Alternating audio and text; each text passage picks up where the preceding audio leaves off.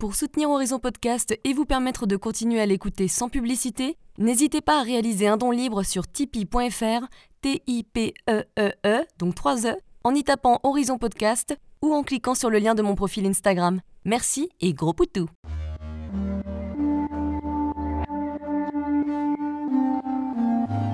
Hello, je suis Léna, passionnée de bien-être, mieux vivre et spiritualité. J'ai créé ce podcast pour faire connaître au plus grand nombre des méthodes alternatives pour aller mieux, que ce soit physiquement ou mentalement. Quel que soit votre problème, quelles que soient vos croyances, restons ouverts, restons curieux et testons. Bonjour à tous et bonne année 2020 J'espère que vous avez passé des bons moments. Alors pour ce premier épisode de l'année, on va parler de yoga Kundalini avec Odile Chabriac, auteure, naturopathe, thérapeute psychanalytique, directrice de l'Institut de naturopathie humaniste et prof de Kundalini et Kundamagie.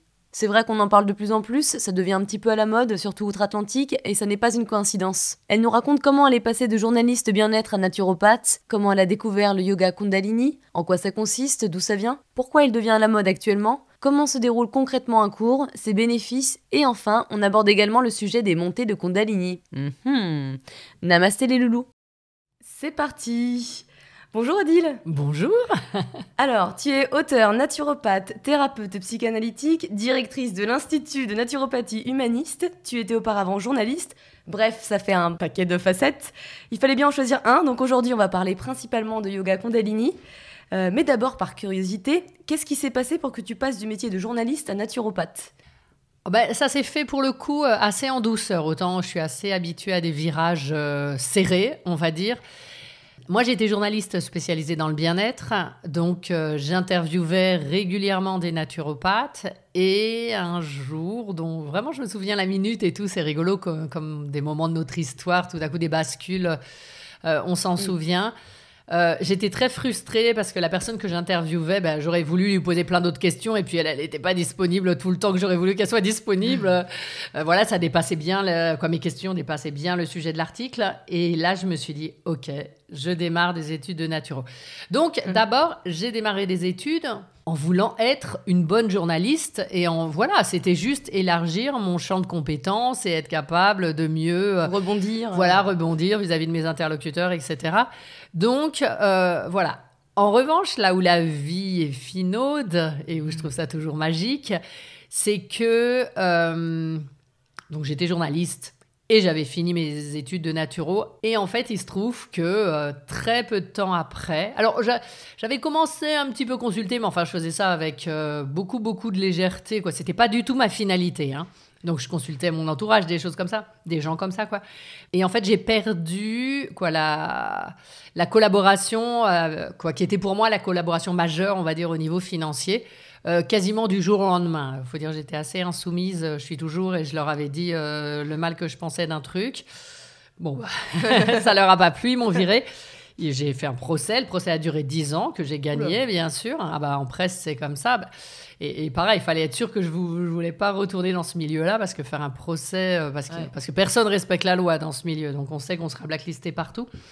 Peu importe, il a fallu que je trouve du travail. Et euh, mais on va dire à quelques jours près, euh, cet événement s'est passé et une copine m'appelle et me dit ah mais tu sais je prends un cabinet mais sauf qu'il va être libre euh, au moins un jour par semaine. Est-ce que ça t'intéresse? Et là je me suis dit bon bah ok le destin est en marche quoi. J'avais pas du tout l'intention de consulter quoi d'en faire mon métier sauf que il fallait que je gagne de l'argent. quoi voilà j'ai pas eu le choix en fait j'ai pas eu le choix. Ouais tu t'es lancé quoi. Et je me suis ah ouais alors là mais littéralement c'était du saut de falaise. Alors, en étant naturo, j'imagine que tu étais ouverte à différentes disciplines un peu plus holistiques. Mais comment tu en es venue au Kundalini Yoga?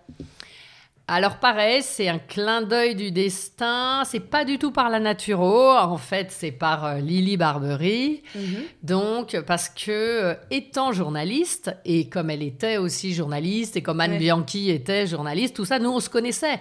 On n'était pas du tout amis. On n'est pas de la même génération déjà et même. Euh, mais en revanche, euh, moi, quoi, quand on parle de Lily, de Anne aussi d'ailleurs, mais là, en l'occurrence, c'est grâce à Lily que le changement, la mue a eu lieu. Euh, c'est quelqu'un que j'appréciais. J'appréciais son travail, j'appréciais son regard singulier sur les choses, mais on n'était pas potes du tout, mm. quoi. Et je vivais ma vie, elle vivait la sienne. Je n'étais plus journaliste depuis un certain temps. Et un jour, j'étais sur le chemin de Saint-Jacques et elle m'envoie un petit mot et elle me dit euh, Je pense que ça serait bien qu'on se voit et qu'on déjeune ensemble, on a sûrement des choses à partager. Mhm. Mhm. Et là, je lui dis oh, bah, volontiers. Et, euh, je voyais qu'elle elle aussi, elle commençait à changer, à mettre beaucoup d'eau dans son vin euh, journalistique. Et on a déjeuné ensemble. Moi, je pratiquais plein de yoga. J'ai fait du hatha, du vinyasa, de l'ashtanga. Et, et, elle me dit, écoute Odile, essaye une fois le Kundalini pour voir si ça te plaît, ça te plaît. Sinon, euh, ça voilà. Et en fait, euh, tout de suite après, le, deux jours plus tard, j'ai essayé, puis j'ai adoré. Et, et, voilà, c'est comme ça que je suis arrivée au, au Kunda. D'accord, donc merci Lily, quoi. Merci Lily. Ah oui, oui, elle a, elle a initié pas mal de changements chez pas mal de gens, en tout cas dans ce domaine-là. c'est ça qui est bien, c'est tout le monde, euh, voilà. Ah mais c'est l'effet boule de neige, Exactement. quoi, où c'est un sucre qui tombe et qui emporte les autres. Ouais. Et moi, je trouve ça, quoi, c'est magnifique, surtout dans le monde d'aujourd'hui. Et peut-être qu'avec ce podcast, il y en a d'autres qui vont s'y lancer. Exactement. Alors même si on en entend de plus en plus parler, euh, peux-tu nous dire ce qu'est le Kundalini? Alors, le yoga de la Kundalini, c'est un yoga euh, singulier parce que déjà, c'est un yoga où il va pas y avoir de posture à bien faire. On n'est pas du tout dans un yoga de souplesse, c'est un yoga qu'on peut pratiquer à tout âge, même si on est complètement débutant. Donc, il y a quelque chose qui est très accessible. En revanche, il y a des tas d'enchaînements. Donc, c'est pas parce qu'il n'y a pas des postures complexes, etc. On se retrouve pas avec le pied au-dessus de la tête, euh, quoi, voilà, qu'il n'y a pas de posture. Au contraire, il y a plein d'enchaînements avec plein de postures.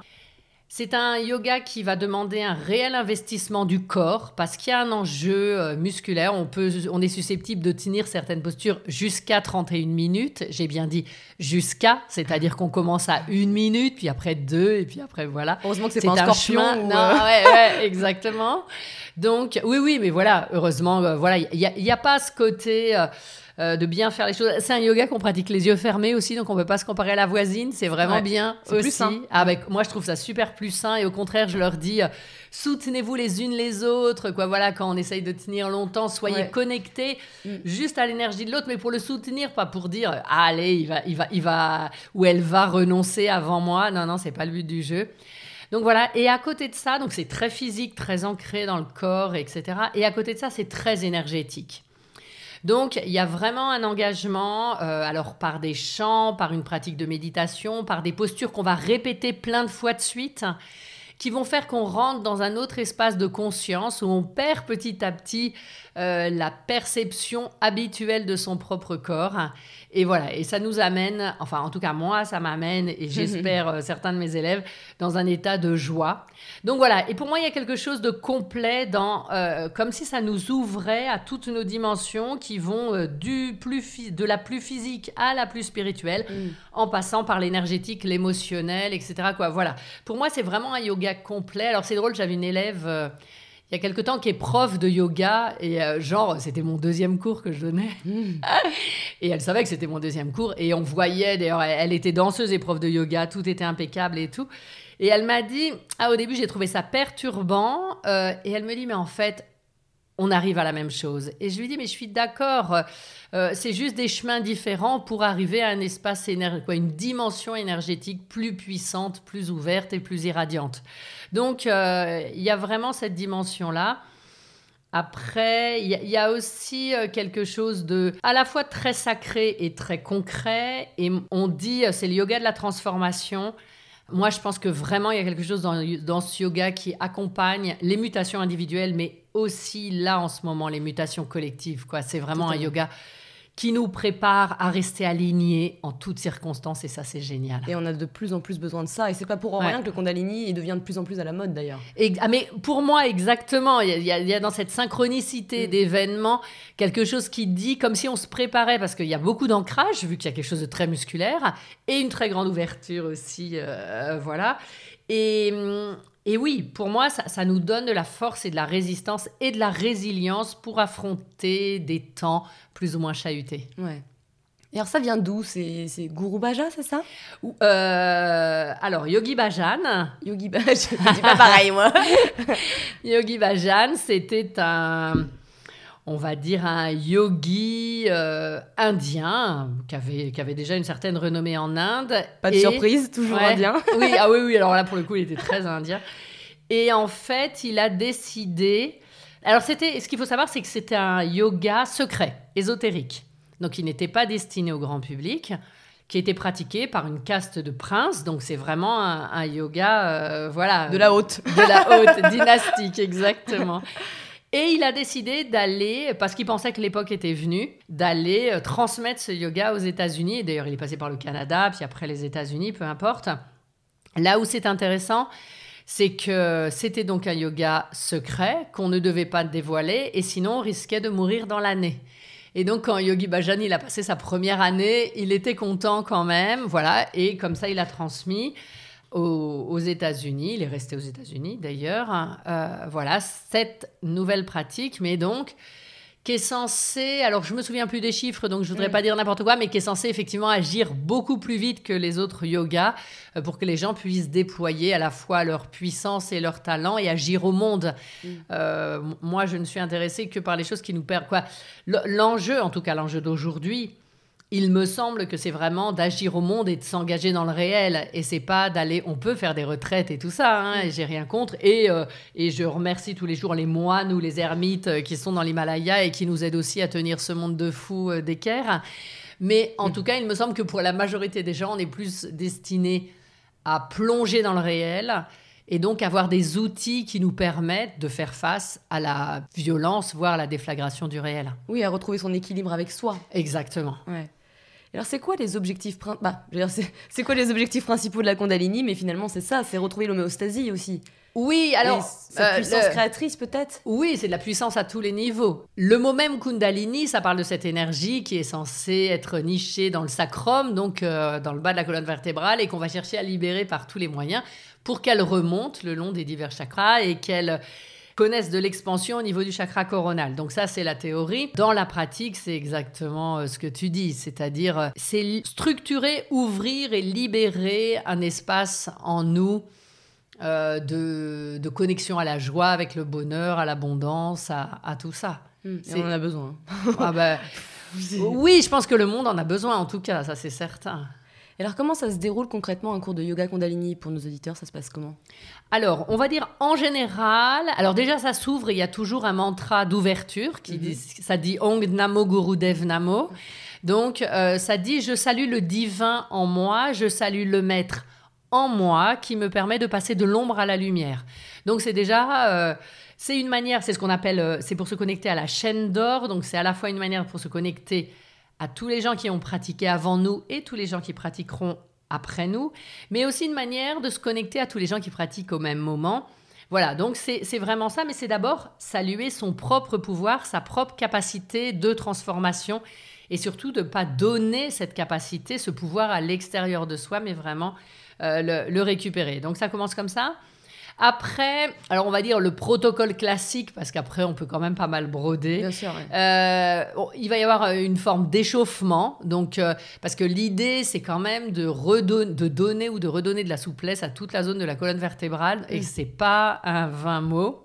donc il va y avoir un temps d'échauffement qui peut durer, on va dire 20 minutes à peu près. Après, il va y avoir ce qu'on appelle un kriya. Alors, il y a des milliers de kriyas. Donc, on va faire un kriya, je mm. je sais pas, pour euh, ouvrir son mental, un kriya pour euh, euh, lâcher sa peur, un kriya pour les reins. Quoi, voilà, il y a des kriyas, il y en a des milliers. C'est génial. Quoi. On n'a jamais fini d'en découvrir. Moi, j'adore. Donc, un kriya, c'est un enchaînement de mouvements ou euh, alors c'est très précis, on peut jouer sur les durées, mais on ne peut pas jouer sur l'ordre ni sur la pratique. Donc c'est pour mm. ça que souvent les profs de Kundalini, ils ont leur livre avec eux, parce qu'en fait nous, si on connaît tous les mouvements, on ne connaît pas forcément les enchaînements de ce kriya-là. On ne peut pas les connaître tous. Et c'est quoi la différence avec les asanas?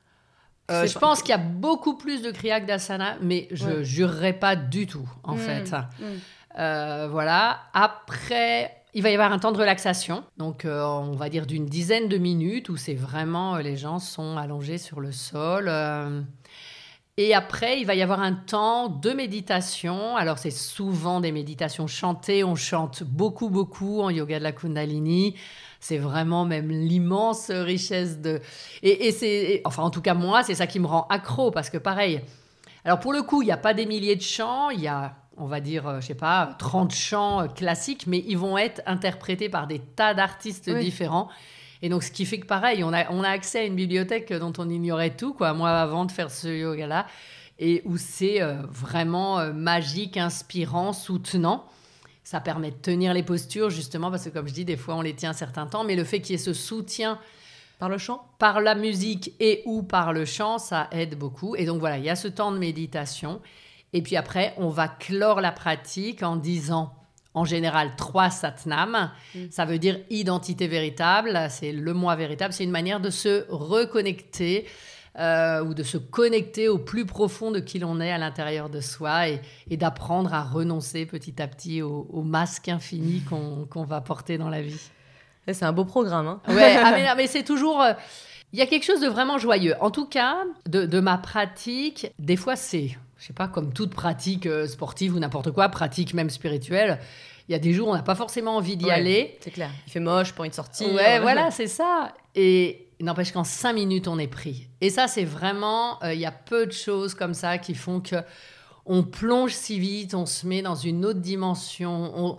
À la fois, c'est drôle parce que c'est une autre dimension et en même temps, on est tellement à l'intérieur de soi, que... avec complètement que euh, voilà quoi. Oui, c'est très joyeux. Alors, est-ce que tu as ressenti l'éveil de la Kundalini? Et d'ailleurs, pour ceux qui ne savent pas, qu'est-ce que la montée de Kundalini et leurs symptômes? Alors, euh, la montée de Kundalini, alors euh, c'est un peu, euh, c'est l'arlésienne du yoga, dans le sens où c'est une montée énergétique qui va jusqu'au cerveau et qui donne un sentiment d'ouverture, on va dire, et, et, un peu de décrochage du réel important. Alors oui, moi j'ai un mon mentor, on va dire la, personne qui m'a qui, qui enseigné le, le, yoga et qui nous fait l'enseignement teacher training c'est quelqu'un qui sait très bien nous amener dans des états de conscience modifiés. Donc, il arrive à, mettre en, moi, ce que j'appelle ça, à mettre en transe une salle entière de 40 personnes. Il y arrive sans problème, quoi, à faire monter les gens et à les mm. aider avec le temps et avec des pratiques, mais vraiment. Donc, ça, oui. Après, ça, on va dire, ce sont des montées de Kundalini qui sont contrôlées. Voilà. Le problème, enfin, si tant est qu'il y a un problème, c'est que parfois, la Kundalini, l'énergie peut monter et de manière incontrôlée, et ça, ça fait peur à certaines personnes. Euh, moi, j'ai déjà pas mal de pratiques ésotériques derrière moi, j'ai déjà fait pas mal de chamanisme, etc. Donc, euh, l'accès à une autre dimension de moi-même et on va dire plus grande, c'est quelque chose. J'ai fait beaucoup de respiration holotropique, par exemple. C'est quelque chose que je connais à peu près, que je maîtrise. Je mets quand même une pointe de discernement dans le sens où c'est quand même pas la même chose que l'éveil avec un grand E dont vont parler les Asiatiques, mm. qui va faire que tout à coup on va être connecté à l'unicité, à la totalité du monde. On est connecté à une unicité, à une totalité, mais je pense que même dans cet éveil, il y a des, dimensions mm. euh, diverses. Voilà. Mm. Mais oui, après, euh, c'est des choses qu'on expérimente et c'est des choses qui sont extrêmement transformatrices et que paradoxalement, on oublie aussi quand on revient au bout d'un certain temps dans le réel. C'est drôle ça. Et donc toi, tu n'as pas trop entendu parler des dérives justement de personnes qui ont eu des montées de Kundalini mais qui n'étaient pas prêts du tout au niveau de leur corps? Parce que c'est vrai que le yoga Kundalini, tu t'y prépares. Tu as des mouvements aussi pour préparer la colonne vertébrale, pour, cette montée de puissance quelque part.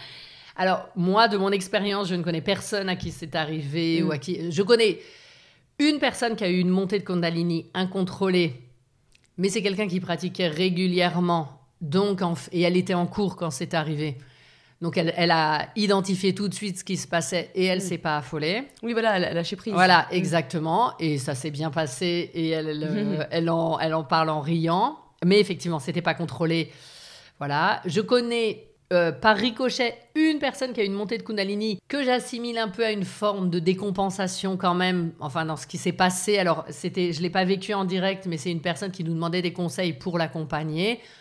Moi, je suis psy. De, ce que j'ai vu, c'était purement un événement de, décompensatoire, quoi. Voilà, le mm. corps a lâché pour moi, c'est plus de la mystique qu'autre chose quand même. Euh. Mais comme tu dis, si on connaît, si on médite régulièrement, qu'on on est un peu plus ouvert à cette conscience, je pense que du coup, on est beaucoup plus rassuré parce qu'on maîtrise un petit peu plus le sujet. Oui, oui, que si t'es pas du tout là-dedans et d'un seul coup, tu as une puissance, apparemment, c'est arrivé. Moi, j'ai lu que des témoignages. Et là, ça peut être dangereux parce que la personne s'y attend pas et elle a peur. On est d'accord, mais en même temps, euh, quoi, voilà, c'est des choses qu'on va trouver sur le net. Moi, je suis toujours méfiante des on dit, des ce qu'on raconte. Moi, je suis quand même dans le milieu de la Kundalini maintenant depuis un certain temps. Euh, et ça, ça n'est et je te dis même euh, dans ce que j'ai vécu, c'était pas quelque chose qui allait rendre quelqu'un schizophrène quoi. Elle a pas mm. vécu une expérience mystique, elle a pas vu Jésus quoi. Euh... Salut Jésus. non mais donc pour moi, ce qu'elle a vécu, c'est un truc de décompensation qui j'étais pas là en direct, mais qui parle probablement de tas d'autres choses que de la Kundalini. Après, aucune pratique spirituelle euh, où on met de la conscience, où on met de l'énergie n'est anodine. Bien sûr. Et euh, voilà, c'est tout. Après, si on l'a fait dans un cadre de cours ou même chez soi en respectant un protocole qui est donné, que ce soit sur Internet, soit sur des bouquins, moi, j'ai jamais rencontré personne à qui euh, quoi que ce soit se soit déroulé de néfaste ou de négatif. Mm. Donc je me méfie. Euh, je, raconte régulièrement euh, que euh, donc moi j'ai été journaliste et à, une fois le centre d'information de la viande nous avait fait venir pour nous expliquer que les gens qui étaient végétariens avaient un, Q- avaient un QI inférieur à la moyenne de la population. Euh, voilà, je me méfie Oui. énormément de ce qu'on veut faire dire euh, aux trucs, aux trucs qui se racontent à droite et à gauche. Après, euh, comme je dis, euh, pour moi, ce qui est de l'ordre du sacré, et il y a beaucoup de choses de l'ordre du sacré, n'est jamais anodin et ça justifie qu'on y arrive avec, sur la pointe des pieds. Je suis beaucoup plus vigilante, voire critique sur, et pour l'avoir expérimenté, sur des pratiques chamaniques où on va utiliser des plantes, où là, notre cerveau perd la main à un moment. Euh, quand il perd la main, là, c'est beaucoup plus compliqué. En Kundalini, pour qu'il perde la main, il faut vraiment, vraiment, Mm. vraiment qu'il y ait une conjonction de circonstances euh, rarissime. Ouais, ouais. Est-ce que cette pratique, elle a changé ta routine ou certaines habitudes que tu avais avant? Que ce soit des comportements, que ce soit peut-être alimentaire, ta manière de percevoir les choses? Alors, alimentaire, non. Moi, ça fait longtemps que j'ai une alimentation à peu près Ouais. qualitative et... euh, J'espère bien, c'est vrai que t'es naturopathe quand même. Ouais, je suis naturo, puis j'étais avant dans, dans le bien-être, Oui. pareil, dans- et je faisais ce que je disais, quoi. Ça, là-dessus, j'ai un côté un peu euh, scolaire. Non, j'allais me prendre un gros burger euh, à McDo, mais Non, ça peut arriver euh, aussi et je peux, voilà, c'est ça, je peux aussi me faire plaisir. Et hier, on est allé acheter des super bons chocolats, mais voilà, c'est un truc vraiment, un truc vraiment dégueu, euh, junk food. euh, je pense que ça doit faire des décennies, mais enfin, bon, mes Ouais. enfants diraient peut-être le contraire. J'ai peut-être oublié. Ah, si des chips parfois, Euh, mais c'est rarissime, rare et même Le parce qu'avant il y avait des chips qu'on adorait que je- et puis on, elles n'existent plus. Ah, Donc voilà, voilà. Après, oui, alors moi je fais Ishnan, donc je fais la douche froide le matin. Ça, il n'y a pas un matin où je l'ai pas fait. Alors, comment ça se passe? Moi, je le fais. Donc, tu vas me dire, parce que moi, je monte, euh, je fais des trois côtés de chaque jambe. Ouais. Très longtemps, je fais ça deux fois, donc ça dure euh, 20 secondes. Et après, je monte doucement vers le ventre et puis les seins. Mais je vais pas plus haut. Ah ouais, alors moi je fais tout le corps. Les cheveux aussi? Non, pas les cheveux. On dit qu'il faut pas faire la tête, en Ah, fait. c'est Voilà, un peu froid c'est quand même ça. pour le- Ah ouais, ouais, c'est un peu violent pour le cerveau et justement aussi pour, pour le de- dernier chakra. Ouais. Donc je fais Ishnan ça tous les jours. Je crois qu'en un an, il y a deux matins où je l'ai pas fait parce que j'étais un peu fébrile, on va dire. Je me suis dit, j'ai pas besoin de m'imposer ça non plus. Mais ça booste. hein, Euh, ah oui, moi j'a- j'adore. Alors c'est toujours, c'est toujours drôle les, les négociations avec soi-même parce qu'à la fois j'y vais en reculant et à la fois quand je sors, je fais yes. Ouais, exactement Il y a ça. vraiment le truc. Après, oui, j'ai une pratique quasi quotidienne. En même temps, euh, moi, je suis pas du genre. euh, par exemple, là, en ce moment où je suis en vacances, euh, bah, le matin, je fais au moins 10 minutes de méditation. Quoi. Donc, vraiment, j'ouvre, je fais la méditation, je ferme. Mais euh, je me suis aussi autorisée à euh, pas faire de kriya. voilà. Et quand. Moi, je suis, un, vraiment respectueuse de mon désir et de ma réalité. Pareil, il y a des trucs où je suis très hum, dubitative. Le genre, euh, on est obligé de se lever à 4h30 du mat. Ça, c'est les Américains qui ont mis ça quand on lit Yogi Bhajan. Ils disent on doit faire une sadhana tous les jours. La plus puissante est celle du matin, mais grosso modo, on peut la faire entre 4h et 8h le matin ou entre 4h et 8h l'après-midi. Et euh, c'est arrivé en France que, ah ouais, les New-Yorkais, ils nous disent faut se lever à 4h30 du mat. Ouais, nous, on le fait en stage. Euh, sauf que moi, c'est pas ma nature. Quoi. Nous, en naturo, on a vraiment euh, des, des typologies de personnes. Il y en a qui sont vraiment lève-tôt, couche-tôt, et il y, a des- il y en a qui sont lève-tard, couche-tard. Moi, je suis plutôt lève-tard, couche-tard, et j'ai pas envie de m'imposer la violence du truc, quoi. C'est, voilà. Tu seras même pas connecté dans ces cas-là. Mais oui, si, parce que je suis pareil, j'ai le côté bon élève, alors je vais vite Ouais. y aller, mais vraiment, je j'ai pas forcément, voilà, j'ai j'ai pas forcément envie de m'infliger ça. Euh, voilà, par respect de quoi ou pour me prendre un super héros de quoi. Bon, après, quand on se fait des sadhanas avec les amis, ensemble, là, j'ai de la joie à me lever très tôt parce que je, vais, je sais que je vais les retrouver, qui va, ça va être la nuit, ça va Ouais. quoi, ça j'adore. Un peu excitant, ouais. Ouais, voilà, mais, mais pas tous les jours, quoi. Bon, c'est, moi, j'ai vraiment pas besoin de ça. Après, au niveau alimentaire, euh, ce qui se transmet dans le yoga de la Kunda- Kundalini, pour moi, c'est vraiment un truc tellement années 70, qui a été tellement dépassé, euh, euh, qui correspond à une alimentation indienne des années 70, on va dire, donc qui n'a rien à voir avec les connaissances de la nutrition qu'on a au 21e siècle. dans un pays tempéré où il fait froid la moitié de l'année, ou en tout cas plus froid la moitié de l'année. Voilà, et puis pareil, moi je dis toujours, regardez Yogi Bhajan, c'était une armoire à glace, quoi. Moi, j'ai pas sa nature physique. Et donc, euh, euh, c'est pas parce qu'il dit aux gens de manger, quoi. Il y a des trucs qui sont délirants au niveau alimentaire, et voilà, moi ça me fait juste marrer. Je leur dis, mais écoutez, remettez à jour vos, vos fiches. Ils disent quoi par exemple? Non, non, mais genre euh, la kitcherie, où il y a des gens, il faut manger pendant six mois la kitcherie. Alors après, ça va, c'est un mélange à base de graines de soja, etc. En soi, c'est pas le pire, mais quand on lit les trucs alimentaires, ils vont être quand même euh, bah, sur les fruits au petit déjeuner, sur euh, c'est un non-sens hein, pour moi. Alors que maintenant, oui, on n'est plus du tout sur le sucre le matin. Bah non, bah, ni d'ailleurs euh, de manière générale. Oui, exactement. oui, mais si quand on est dans un pays chaud, manger du sucre le matin, on va le métaboliser beaucoup mieux que dans un pays tempéré comme en France. Bon, et après, avec une épidémie de diabète, c'est absurde. Quoi. Voilà, ils ont, quand on lit les trucs, il y a des. J'aime bien la diète verte, par exemple, qui, qui, dit de manger que du vert pendant 15 jours, je crois, je sais plus, c'est 12 ou 15. Euh, moi, je l'avais fait 8 jours l'an dernier. Je trouvais, voilà, ça j'aime bien, ça, ça résonne juste. Oui, et puis on peut s'amuser, on peut être euh, créatif. ça résonne juste avec mon système de croyance par ailleurs. Mais je veux dire, euh, ces mecs-là, c'était des profs de yoga, c'était pas quoi, c'était des maîtres de yoga d'ailleurs, bien au-delà des profs mais euh, c'est pas des maîtres de la nutrition et, ils faisaient avec euh, une connaissance liée à un pays, à une époque, et on n'est pas obligé de les suivre partout, quoi. En tout cas, je ne me sens pas obligé de les suivre partout. Mais c'est vrai, c'est important parce qu'on a tous évolué, donc euh, il y en a qui sont, oui, il faut rester sur la base, mais non, il faut aussi évoluer ah par rapport à son temps. Ah oui, complètement. Pour moi, c'est essentiel de voir ce qui nous correspond et ce qui ne nous correspond pas. Évoluer par rapport à son temps, évoluer par rapport à qui on est. Est-ce que ça me réussit Est-ce que ça me réussit pas? Bien sûr. Et d'écouter son corps. Oui, c'est euh, comme il y a des gens qui vont se forcer à faire du sport le matin, mais ça leur ressemble pas du tout. Ah non, mais c'est se faire violence, quoi. Moi, je pense que on se fait, le monde est assez violent comme ça, on n'est pas obligé d'en rajouter. Ouais, il faut apprendre à se faire plaisir, à se respecter. Je pense que c'est ah, un gros travail. Ah ouais. Alors, on va rentrer un peu plus dans la pratique pour ceux euh, que ça intéresse. Déjà, tu t'es formé où? Alors, moi, je, je, je suis formée avec Karta, donc c'est dans le Vercors. D'accord. Ouais. Et alors, à qui s'adresse le yoga Kundalini? Tu l'as dit, c'est à tout le monde. Tout le monde, exactement. Puisqu'on peut même euh, faire des choses pour des enfants, des personnes âgées, des personnes handicapées. Quoi. Il y a vraiment il y a un panel, mais dingue, c'est dingue. Et c'est vraiment euh, ça qui est joyeux, c'est qu'il n'y a pas un cours qui ressemble à un autre. Alors, on peut faire les choses dans la routine. Il y a les célèbres 40 jours. C'est-à-dire qu'on va dire que pour vraiment qu'un un kriya, ou, ou en tout cas l'intention de ce kriya, s'inscrive dans notre corps, il faut le répéter 40 jours tous les jours. Comme ça, il va s'inscrire au niveau cellulaire. Mais euh, mis à part ça, euh, c'est... Hum, oui, tout le monde. Hum, hum. Pourquoi on en entend de plus en plus parler, à ton avis? Bah, Par rapport à ce que tu disais tout à l'heure, c'est-à-dire que ça nous aide à supporter un monde insupportable.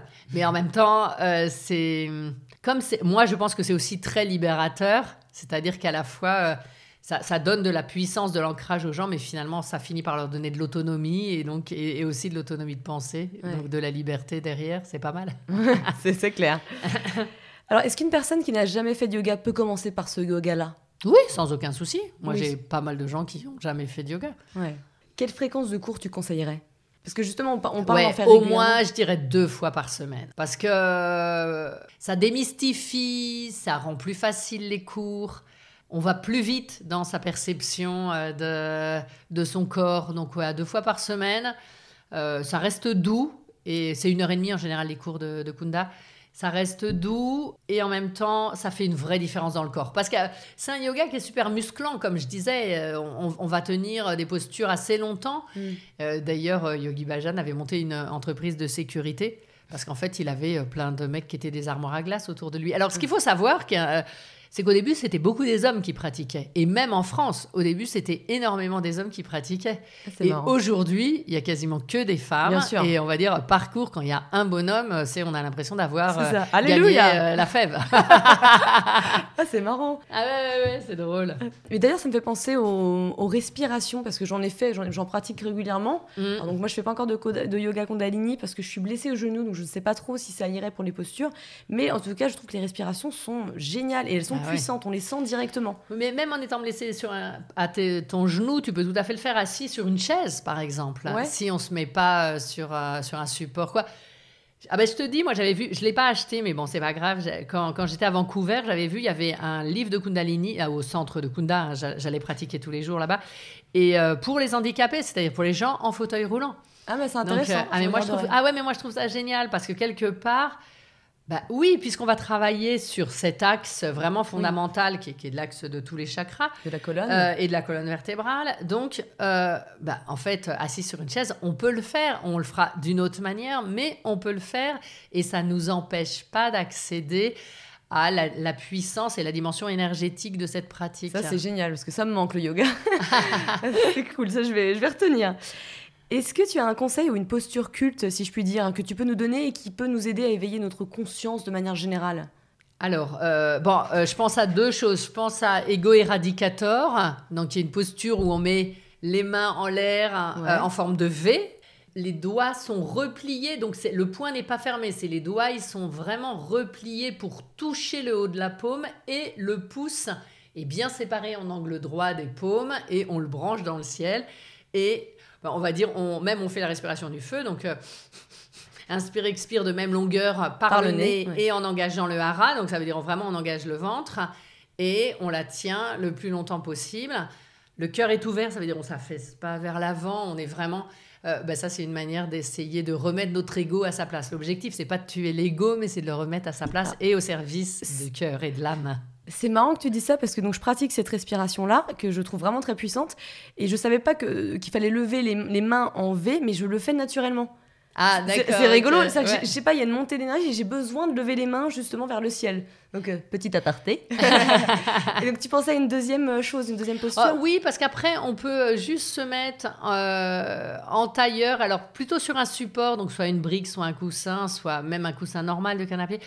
Euh, et on s'assied en tailleur et euh, main gauche euh, sur le cœur, main droite sur la main gauche, les yeux fermés et justement écouter un mantra. Bah, le moule mantra par exemple, ça s'écrit M-U-L et puis plus loin un mantra et vous allez le trouver partout sur YouTube ou sur au boulot. voilà et, et juste d'écouter ça et vous allez voir à quel point ça réaxe tout de suite. C'est magique. Il y a quelque chose. Alors, c'est, tout ça, ce sont des chants qui ont 5000 ans, c'est, pratiqué euh, pareil dans une langue qui est très très vieille. Et moi, je fais confiance aux anciens, comme si par l'expérience, on voit ça en alimentation d'ailleurs, hein, comment les gens, ils ont mélangé des choses ou utilisé des choses alors qu'il n'y avait pas du tout l'explication moléculaire et que nous, tout à, fait. a posteriori, on va découvrir la justification. Le curcuma, c'est bien. Oui, voilà, c'est ça. Et, et ben là, c'est pareil. Moi, je me dis, c'est son et cette posture qui nous pose à l'intérieur de nous-mêmes, hein, parce que là, pour le coup, la respiration, elle est longue et profonde et sans modification. Toujours par le nez, néanmoins. Donc, ça peut amener une modification chez pas mal de gens. Et je pense que ça vient vibrer, que ça vient résonner sur des espaces en nous qui nous apaisent, qui nous empower, euh, qui mm. nous ouvrent, euh, enfin en tout cas qui, qui, qui, nous mettent dans un autre espace. Et ça, c'est formidable. Ouais, ouais, ouais, c'est clair. À ton avis, de quoi les gens manquent le plus dans ce monde Est-ce qu'on parle pas de reconnexion à soi finalement? Ah ben, on manque de plein de choses. Reconnexion à soi, reconnexion aux autres, reconnexion à la nature, reconnexion à la spiritualité. Donc pour moi, c'est vraiment mon, quatrain euh, de, base. C'est-à-dire que le, job qu'on a à faire, là, nous tous ensemble, ça va être ça. Pour soi et éventuellement dans l'accompagnement des autres à ça. Parce que mm en associant tout ça, bah, on va vivre une vie euh, dans sa pleine dimension. tout à fait. Euh, mais c'est énorme, hein, c'est un chantier euh, collectif pour des années, des décennies, des millénaires. Mais c'est ça qui est beau, c'est le chemin. Ah, sinon, on n'est pas du tout censé réussir quoi que ce soit. on est censé faire les choses, se lancer. Je pense à ça quand tu parles de respiration par le nez. On est d'accord qu'on ne respire pas par la bouche pour le côté hyperventilation, notamment de la respiration du feu? Tout à fait. On respire par le nez parce qu'on respire par le nez. En Kunda, c'est vraiment. Euh, c'est, euh, bah, parce que le nez sert à respirer. Euh, ouais, non, mais le nez sert à respirer, en fait. C'est, l'organe qui sert à ça. C'est très rare en, Kunda qu'on respire par la bouche, vraiment. Dans ces cas-là, c'est précisé. Il peut arriver qu'on expire parfois par la bouche, mais c'est super rare. Hmm. Euh, alors, toi qui as déjà fait beaucoup de choses dans ta vie, quels sont les futurs projets? Euh, Ah, c'est une bonne question. Ça tombe peut-être bien, je ne sais pas, 2020 qui arrive. bah oui, moi il y a une idée. Euh, alors futur projet, je suis en train d'écrire un livre, donc mm-hmm. donc voilà, qui va sortir à l'automne. Suspense. Suspense, voilà, je n'en dis pas plus. je pense que le nom a été déposé, mais je préfère. voilà. Après, moi, oui, il y a toujours l'idée de reconnexion à la nature, de travailler avec les autres, euh, d'avancer. Donc, euh, Alors, moi, le sentiment que j'ai, c'est d'être à ma place dans ma vie. Euh, ce qui est déjà un sentiment C'est super. magique. C'est- oui, voilà, exactement, c'est le mot. Là, et puis d'être un peu en plus la fille dans la boutique de bonbons, quoi, qui a, qui a dit je veux tout, et puis on lui donne tout, et elle fait oh oh. Alors maintenant, après, je fais oh non, mais finalement pas celui-là, il est un peu truc, et pas celui-là, il est un peu trop machin, mais. Euh, donc je suis plutôt à cet, é- à cet endroit-là. Donc là, c'est très confortable. Donc là, la question pour moi de 2019, ça a été vraiment de faire le tri Ouais. euh, face à l'abondance. Donc c'est quand même pareil. c'était- ouais, sympa. Ouais, c'est plutôt euh, c'est sympa et en même temps complexe parce que apprendre à dire non et tout ça. Et donc là, ça va être déployer les choses et puis pas trop travailler. Aussi, il y a quelque Mm. chose que j'apprends, j'aime bien, sur, en vieillissant. Oui, d'a- d'avoir des temps de moins. Des temps, alors, ou de vide, ou de moins, ou de, De profiter de la vie. euh, de profiter de la vie sans injonction de réussite de résultats, euh, de reconnaissance. euh, bon, moi, j'ai le sentiment que ça, je l'ai eu.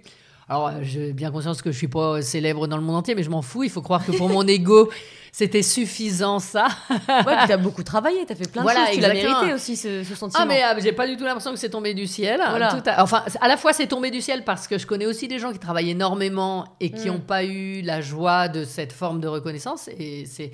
Mais en même temps, voilà, j'ai pas besoin que ça prenne des dimensions. euh, euh, moi, ce qui me plaît, c'est d'accompagner les gens, c'est d'échanger avec les gens, c'est de partager, c'est de découvrir des choses. Moi, je suis une grande expériencieuse. euh, quoi, Mm. je sais pas comment on dit, mais. T'aimes euh, tester. Ah, j'adore Mais c'est génial, ça, parce que tu sais de quoi tu parles. Ah, complètement, mais moi, j'ai- tous les trucs plus bizarres et variés. Moi, j'ai tout testé, quoi, Ah, quasiment. C'est. euh, Et, et voilà, pour moi, ça, c'est vraiment important. Donc, ouais, tester des nouvelles choses, profiter de la vie, profiter des gens que j'aime. Et, et puis, euh, voilà, trouver.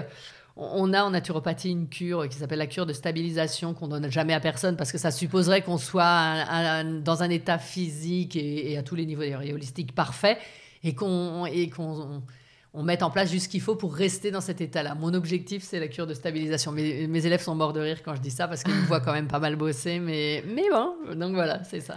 Ouais, donc j'imagine, à mon avis, en 2021, il va y avoir un, un grand, euh, beaucoup de travail, beaucoup de projets, parce que tu seras bien reposé. Ah, peut-être, je ne sais. Oui, oui, parce qu'en plus, je suis super rapide et très efficace en revanche. Mm. J'ai- Mais c'est drôle, ça, on me l'avait dit il y a des années. Quand j'ai décidé de faire rentrer quelque chose dans la matière, ça, je sais faire. J'ai aucun problème. Ah, tu manifestes Donc, bien. Ah ouais, je manifeste bien, exactement. Alors, on va finir par un jeu de questions-réponses. L'idée, c'est de répondre rapidement à une petite série de questions. D'accord. S'il ne devait rester qu'un seul livre, lequel serait-il? Euh, Hormis les tiens. non, non, non, non. Oh, non, j'aurais pas cette prétention-là. Euh, Il y a Soufi, mon amour, que j'adore vraiment. Euh, Le guerrier pacifique, pour moi, que j'ai relu plusieurs fois. Donc, ouais, Comment peut-on éveiller plus notre conscience, notre sagesse? En se taisant. Comment peut-on augmenter rapidement nos vibrations? En riant, en faisant l'amour, en dansant. euh, euh, le bonheur et, la pl- et le plaisir sont, sont les, des outils vibratoires extrêmement enchantants. Quoi. Sont, sont, En chantant. Exactement, on va chanter toutes les deux. Une habitude à prendre. Oser la solitude. Euh, pareil, c'est un peu comme le silence. Euh, Le, retour sur soi d'une manière ou d'une autre euh, me paraît vraiment nécessaire. Et même se prendre un temps, ne serait-ce qu'un quart d'heure dans un café tout seul, sans consulter son téléphone portable, sans solliciter les uns et les autres, quoi, toutes les béquilles qu'on peut avoir face à, à- cette solitude qui nous fait peur. Je pense qu'on on atteint plus vite le cœur de soi tout seul. Je suis assez d'accord parce que moi, ça fait deux ans que j'ai eu des problèmes de santé, donc j'ai dû télétravailler et je me suis retrouvée toute seule du jour au lendemain. Et donc il y a eu des côtés négatifs parce que la solitude, c'est pas simple. En plus, moi, je suis une jumelle, donc j'ai grandi avec quelqu'un. Mais ça m'a énormément appris sur moi et c'est aussi comme ça que je me suis mis à la méditation et que j'ai bien progressé. Donc il y a toujours du bon et je pense qu'effectivement, il faut imposer, il faut Pour savoir. trouver son potentiel, je pense qu'il faut savoir être seul. Ouais, je suis d'accord. Une habitude à supprimer. parler des autres en leur absence. Euh, je pense que c'est, j'y arrive pas tout le temps, hein, euh, je vais être honnête, et arrêter de manger du sucre. Rien à voir, mais c'est un peu la même chose finalement, gossip et sugar. Gossip and sugar. Qu'est-ce que tu peux conseiller aux gens qui veulent développer leur capacité intuitive? Pour le coup, faut méditer. Ouais. C'est la méditation, euh, quoi, et le yoga de la Kundalini va Accélérer. faire euh. exploser le potentiel intuitif. Ouais, ouais c'est le TGV de. Ah ouais, le TGV. Exactement, bravo. As-tu un mantra, une phrase que tu te répètes régulièrement? Ah, c'est drôle, alors, parce que je l'ai dit aussi à l'interview précédente. Euh, mes enfants le connaissent par cœur. Et ça. Ce n'est pas de moi, donc c'est une, de, une femme qui est enseignante, qui était une de mes enseignantes en psycho, qui s'appelle Nicolas Knin. Et euh, voilà, elle sait que je la cite régulièrement. Euh, et, ce mantra, et mes patients, pareil, le connaissent par cœur. Ça dit Je donne le meilleur de moi, la vie veut le meilleur pour moi, le résultat ne m'appartient pas. Et pour moi, il y a tout là-dedans. C'est vraiment à la fois notre engagement dans l'existence, la confiance dans l'existence et en même temps le lâcher prise sur le résultat. Quoi qu'il arrive, tout est juste. Hmm. c'est beau. Et c'est rassurant comme mantra. Ah mais complètement. Il y a une histoire de justesse euh, totale. C'est vrai, ouais. Moi, j'essaie de faire plus confiance à l'univers. C'est aussi parce que je m'ouvre un peu plus à la conscience, mais au départ, je suis toujours dans le j'étais toujours dans le négatif, dans la victimisation, dans ah, c'est que des merdes qui vont m'arriver. Maintenant, non, je me fais confiance. Ou alors, je parle à mes guides et je leur demande justement pour que ça se passe bien. Mais ça me rassure en fait. Au fur et à mesure, il y a cette confiance qui se, qui se crée. Donc, je vous conseille. alors, euh, est-ce qu'il y a quelque chose que tu voudrais rajouter pour finir ce podcast? Dont on n'a pas parlé, ou un conseil, ou juste une petite pensée. Faites le contraire de tout ce qu'on a dit et trouvez votre chemin à vous. Où est-ce qu'on peut te trouver? Ah, moi, je suis sur Instagram, je suis sur Facebook, je suis, j'ai un blog que je n'aurais pas énormément, qui, maintenant me sert euh, plus de, où je donne des dates, des choses comme ça. Puis après, on me trouve sur Paris et, et voilà, on me trouve euh, à plein d'endroits. Namasté Odile. Satnam.